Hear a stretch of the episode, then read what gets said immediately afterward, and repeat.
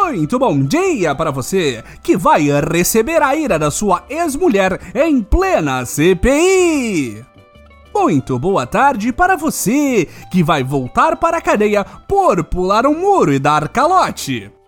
E muito boa noite para você que vai radicalizar a base doutrinada para tentar sobreviver ao seu último ano no poder.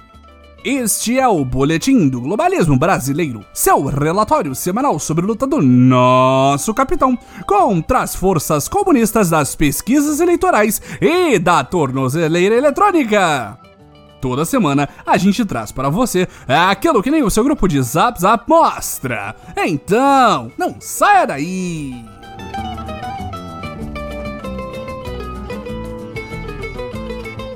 Patriotas, se semana passada a CPI parecia estar se acalmando e retornando à normalidade da impunidade a nosso amado capitão, esta semana a coisa mudou de figura. Depois de muito tentar, os malditos comunistas agora parecem finalmente ter encontrado um caminho para acusar nosso Messias de corrupto, como o próprio sempre pediu, vale a pena relembrar. A narrativa da vez é que a compra da vacina Covaxin, produzida pelo laboratório indiano Bharat Biotech, teria sido superfaturada e usada para desviar dinheiro público para um paraíso fiscal.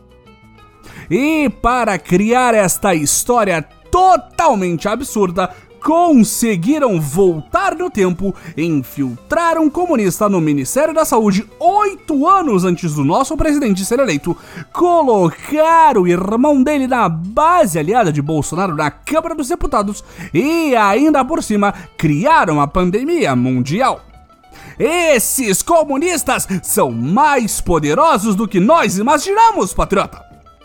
Caso você não esteja entendendo do que estamos falando, os dois comunas senhores do tempo são Luiz Miranda, funcionário público do Ministério da Saúde, e seu irmão Luiz. Pera, produção. Eles são irmãos e têm o mesmo nome? Mas pode isso? Enquanto você pesquisa, eu vou continuar aqui. Luiz Miranda, deputado federal pelo Democratas. O primeiro Luiz Miranda teria dito ao segundo Luiz Miranda que os invoices enviados ao Ministério da Saúde para a importação das vacinas tinham muitos erros e que ele estava sendo pressionado para aprovar os documentos ainda assim. Para quem não entende o jargão comunista administrativo jovem, Invoice é o termo chique para notas fiscais que as empresas exportadoras emitem para que o importador possa transferir dinheiro de um país para uma empresa em outro lugar. Esse, inclusive, foi um dos problemas que o técnico apontou nos documentos. Aparentemente, o dinheiro não deveria ser entregue nem à empresa que estava intermediando a compra e nem à produtora indiana das vacinas mas sim a uma terceira empresa com sede em Singapura, que não é de jeito algum um paraíso fiscal para onde quantias exorbitantes de dinheiro são desviadas para nunca mais retornar. Imagine! Mas se não bastasse o desvio de dinheiro, o maldito comuna de nome repetido ainda apontou mais problemas. Segundo a metade Luiz dos irmãos Luiz Miranda, o documento ainda dizia que os 45 milhões de dólares acertados deveriam ser pagos antes da entrega, o que contradiz o contrato com o próprio laboratório indiano. Além disso, além disso, o envio seria apenas de 3 milhões de doses, e não os 20 milhões acertados no contrato. Os valores por dose mil por cento mais caros do que o acertado previamente. E o pagamento de frete e seguro por conta da nossa nova era. Coisas que geralmente ficam por conta do vendedor nessas proposições. Sinceramente, patriotas, não tem nada de errado nisso daí, ouvintes. É super comum pagar uma compra na casa dos bilhões para uma terceira entidade que não tem absolutamente nada a ver com nenhuma das partes envolvidas na transação pagar a mais pelo produto, receber a menos e ainda bancar custos e seguro. Mas o Luiz Miranda técnico do Ministério da Saúde não concordou e precisou dedurar tudo para seu irmão, Luiz Miranda, deputado, que levou o assunto diretamente para o presidente dos Estados Unidos do Brasil, Jair Bolsonaro, no dia 20 de março.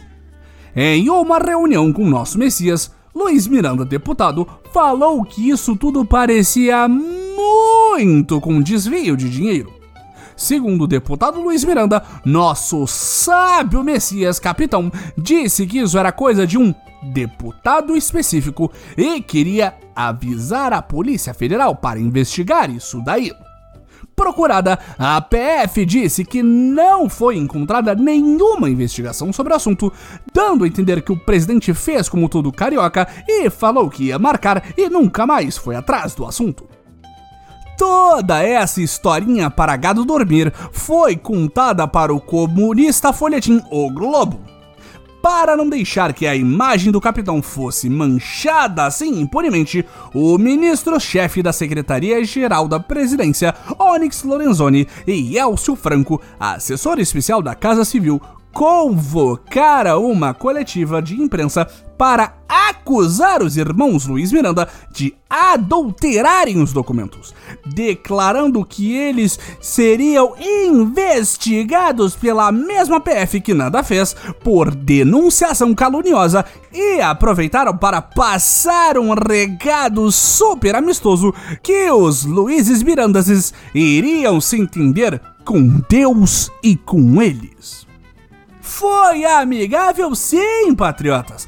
Quem disser que pareceu ameaça de morte está vendo coisas. Depois de todo esse furdunço, é claro que os irmãos Metralha iriam dar a graça na maldita CPI. Apesar da fala sentida do senador Heinz, não pense que os bravos senadores governistas deixaram essa mentira deslavada seguir sem luta senador Fernando Bezerra foi um dos que mais interromperam os Luizes Mirandases. Sua revolta se traduziu em gritos que dificultaram a compreensão do que ele estava falando todos os momentos, e uma vermelhidão crescente que deixou o boletim em dúvida se ele era um comunista saindo de sua casca ou estava tendo um AVC.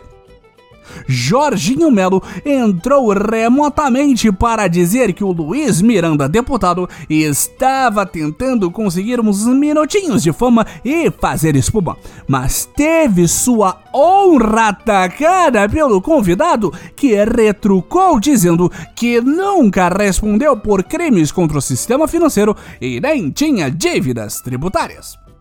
Mas quem brilhou mesmo foi ele, o camisa 10 do bolsonarismo, senador Marcos Rogério, da coligação de carnes, frangos e suínos. Rogerinho rebateu os dados apresentados pelo Luiz Miranda, servidor público, declarando que a empresa corrigiu todos os erros apontados pelo funcionário do ministério e esclarecendo que Todos sabem as reais motivações do Luiz Miranda, deputado, para estar fazendo essa pseudo-denúncia. Isso causou um alvoroço sem precedentes na CPI, patriotas. O presidente Omar Aziz e o deputado Luiz Miranda chegaram até a gritar com o nobre senador servindo um decoro completamente quebrado, pedindo que ele dissesse qual era a sua real motivação.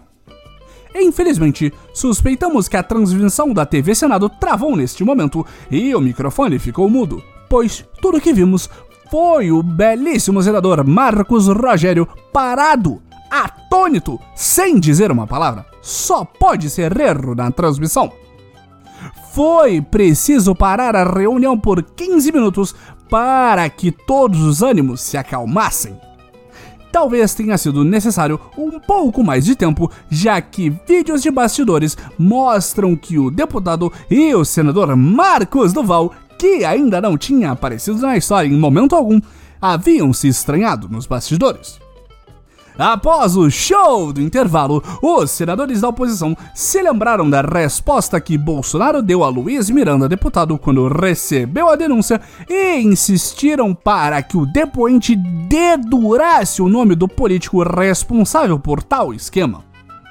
Durante muito tempo, Luiz Miranda dizia que não se lembrava mas a responsável por trazer o nome à memória do deputado foi a senadora Simone Tebet.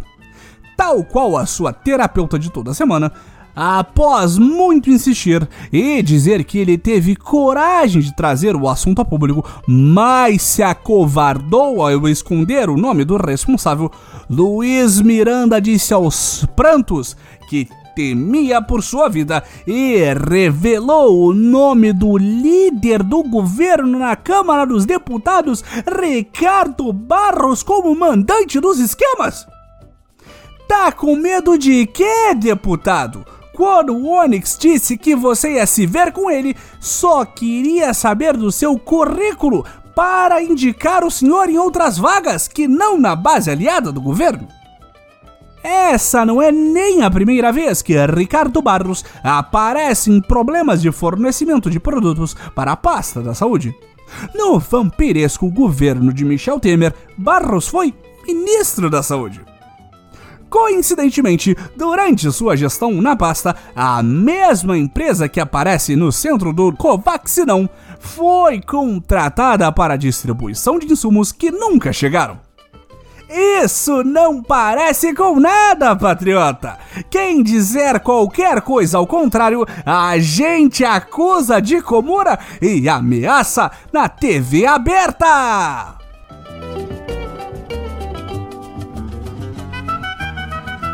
Esse foi o nosso Boletim do Globalismo Brasileiro para a semana de 28 de junho. Envie sua sugestão ou crítica para nosso perfil em arroba boletim B no Twitter e fique ligado em nossas próximas notícias globalistas. Se possível, ajude a espalhar a palavra do Boletim avaliando o nosso build programa no Globalista Apple Podcasts cometendo um patriótico compartilhamento de nossos episódios e considerando apoiar nossa campanha de financiamento coletivo em padrim.com.br para Boletim do Globalismo Brasileiro. Tudo junto. E lembre-se, corda apertando acima de tudo, Brasil! Acima de todos!